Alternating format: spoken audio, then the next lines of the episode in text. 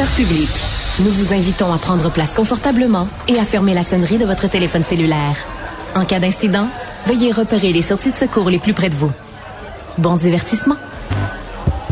Un, deux, un, deux. OK, c'est bon, on peut y aller. Sophie Durocher. Elle met en scène les arts, la culture et la société pour vous offrir la meilleure représentation radio. Sophie Durocher. Tout un spectacle radiophonique. Bonjour tout le monde, j'espère que vous allez bien. Merci d'écouter Cube Radio. Alors, c'est une fierté nationale, une fierté locale.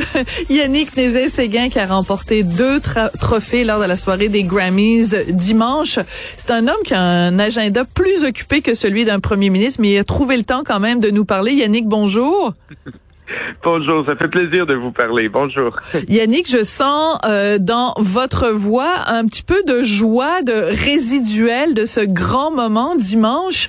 Euh, deux Grammys qui se rajoutent à un Grammys que vous aviez déjà eu euh, en 2021. Pourquoi ces deux-là, de dimanche de 2023, sont différents? Ben, en fait, ils sont différents parce que l'année dernière, c'était euh, comme chef symphonique et c'était mon premier. Et j'étais évidemment très surpris, très ému, tout ça. Puis c'est comme si je m'étais dit bon, j'en aurais eu un dans ma vie. et, là, ben, euh, on vient de continuer et surtout comme chef d'opéra et comme pianiste par-dessus le marché. En fait, celui surtout comme pianiste, j'aurais jamais pensé que j'aurais eu ça. Et je trouve ça beau parce que ça encourage finalement tous les euh, toutes les parties de ma vie artistique et c'est, c'est ça me remplit de joie euh, forcément.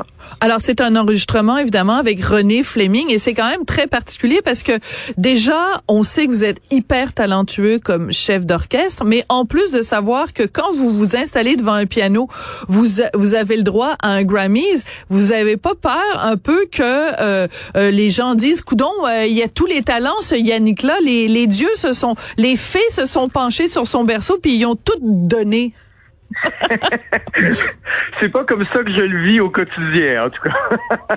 je pense que euh, les musiciens, on est, on est tous un peu polyvalents. Oui. Et euh, je pense qu'on essaie de. Euh, je prends les, mes musiciens à l'orchestre métropolitain, il y en a plein qui jouent d'autres instruments. Il y en a qui font de la musique baroque, de la musique contemporaine, de la musique du monde. et j'ai l'impression que ça, c'est ce qui nous rend euh, qui nous rend toujours curieux, qu'on a soif peut-être de, euh, de créer des ponts euh, avec d'autres formes d'art ou avec d'autres types de musique. Et puis, dans mon cas, ben, le piano, ça me permet de justement me connecter à, à ce que mes musiciens vivent au quotidien, que ce soit à l'OM que ce soit à Philadelphie ou, ou au Met. Et ben, j'espère que ça me rend que ça me rend un meilleur chef d'orchestre. Alors, il y a une nouvelle qui est arrivée à peu près au même moment que vous avez gagné ces deux Grammys-là. C'est euh, l'Orchestre de Philadelphie qui a annoncé donc euh, une extension de votre contrat. Ça va nous amener à peu près jusqu'en 2029-2030. Et j'ai lu dans le New York Times que vous alliez avoir le droit à une fête à Philadelphie au cours des prochains jours et que l'orchestre va avoir ce qu'on appelle Philly, donc Philadelphia, Loves Yannick Week. Donc, pendant une semaine, on va faire la fête à Yannick Nézet-Séguin. C'est absolument hallucinant, cette histoire d'amour avec Philadelphie. C'est hallucinant. C'est vrai, je me compte très chanceux parce que je suis tombé d'abord en amour avec l'orchestre en 2008 et euh, bon, je, je savais qu'on aurait des belles années devant nous, mais j'aurais jamais cru que euh, la connexion se ferait aussi profondément et de façon aussi durable avec les musiciens d'abord, mais avec la ville. C'est une ville qui est, qui, est fascinante, une ville euh, berceau quand même de la Constitution américaine, donc pleine mm-hmm. d'histoire mais aussi d'une taille que je trouve merveilleuse. Une taille qui me fait penser, qui me fait penser à Montréal, en fait. Euh, comme taille, c'est ni trop gros ni trop petit. Il y a tout ce qu'il faut, une scène de restaurant incroyable.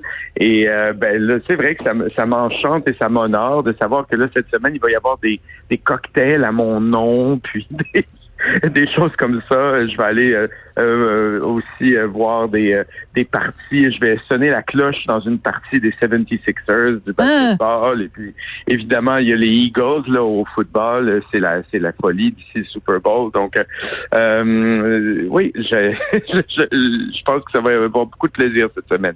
Donc, dans le cadre de cette semaine consacrée à l'histoire d'amour entre Philadelphia et Yannick Nézet-Séguin, on apprend aussi qu'il y a euh, que l'orchestre va produire une petite figurine à votre image et je lis ici que ça va avoir votre votre signe distinctif qui est vos cheveux euh, bleachés, vos cheveux teints en blond et vos souliers euh, Christian Louboutin avec une semelle rouge.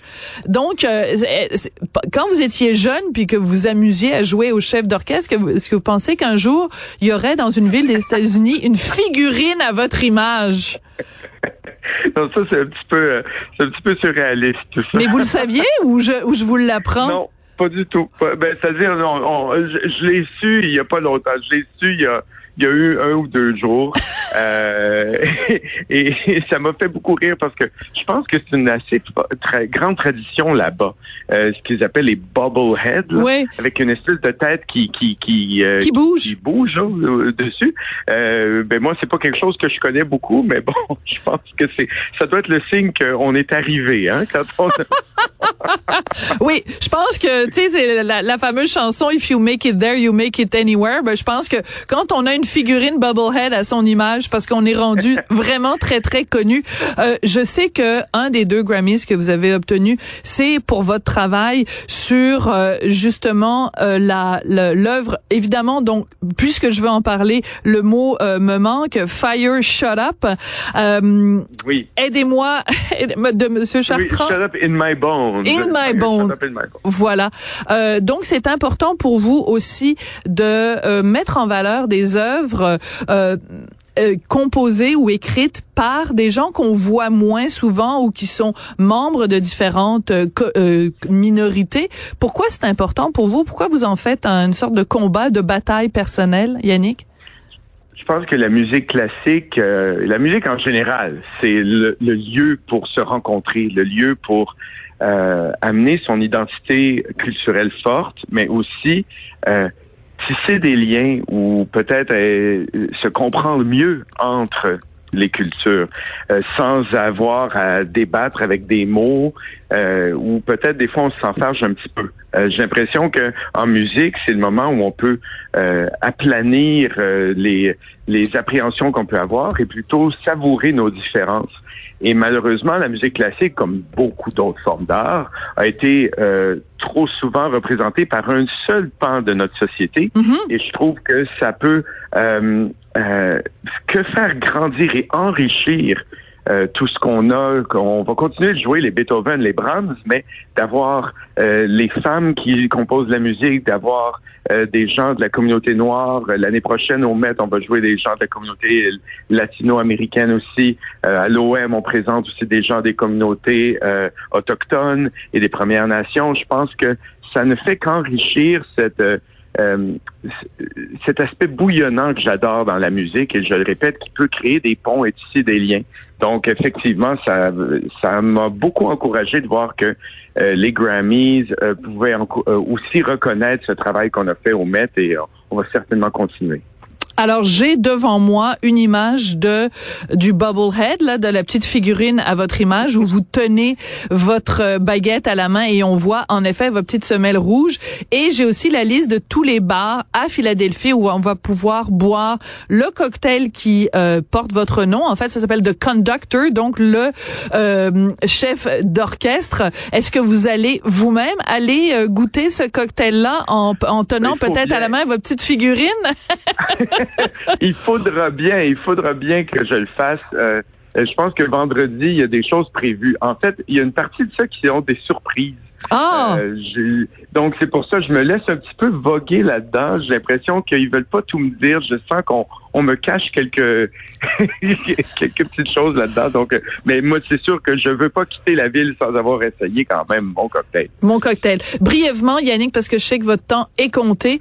Euh, vous jouez donc ce rôle-là avec l'orchestre de Philadelphie. On connaît évidemment votre rôle auprès de l'orchestre métropolitain de Montréal, votre rôle aussi à New York au Met. Comment vous faites? Comment vous trouvez du temps dans votre journée, dans votre semaine, dans votre année pour concilier, jongler avec ces trois balles-là en même temps?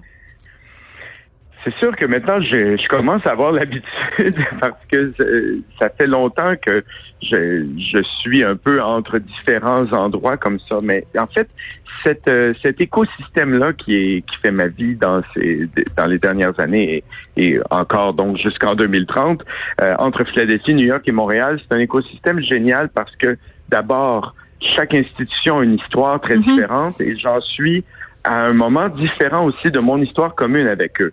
C'est-à-dire que ça fait 22 ans maintenant avec l'OM, ça fait 10 ans avec Philadelphie, ça fait seulement 4 ans avec le Met.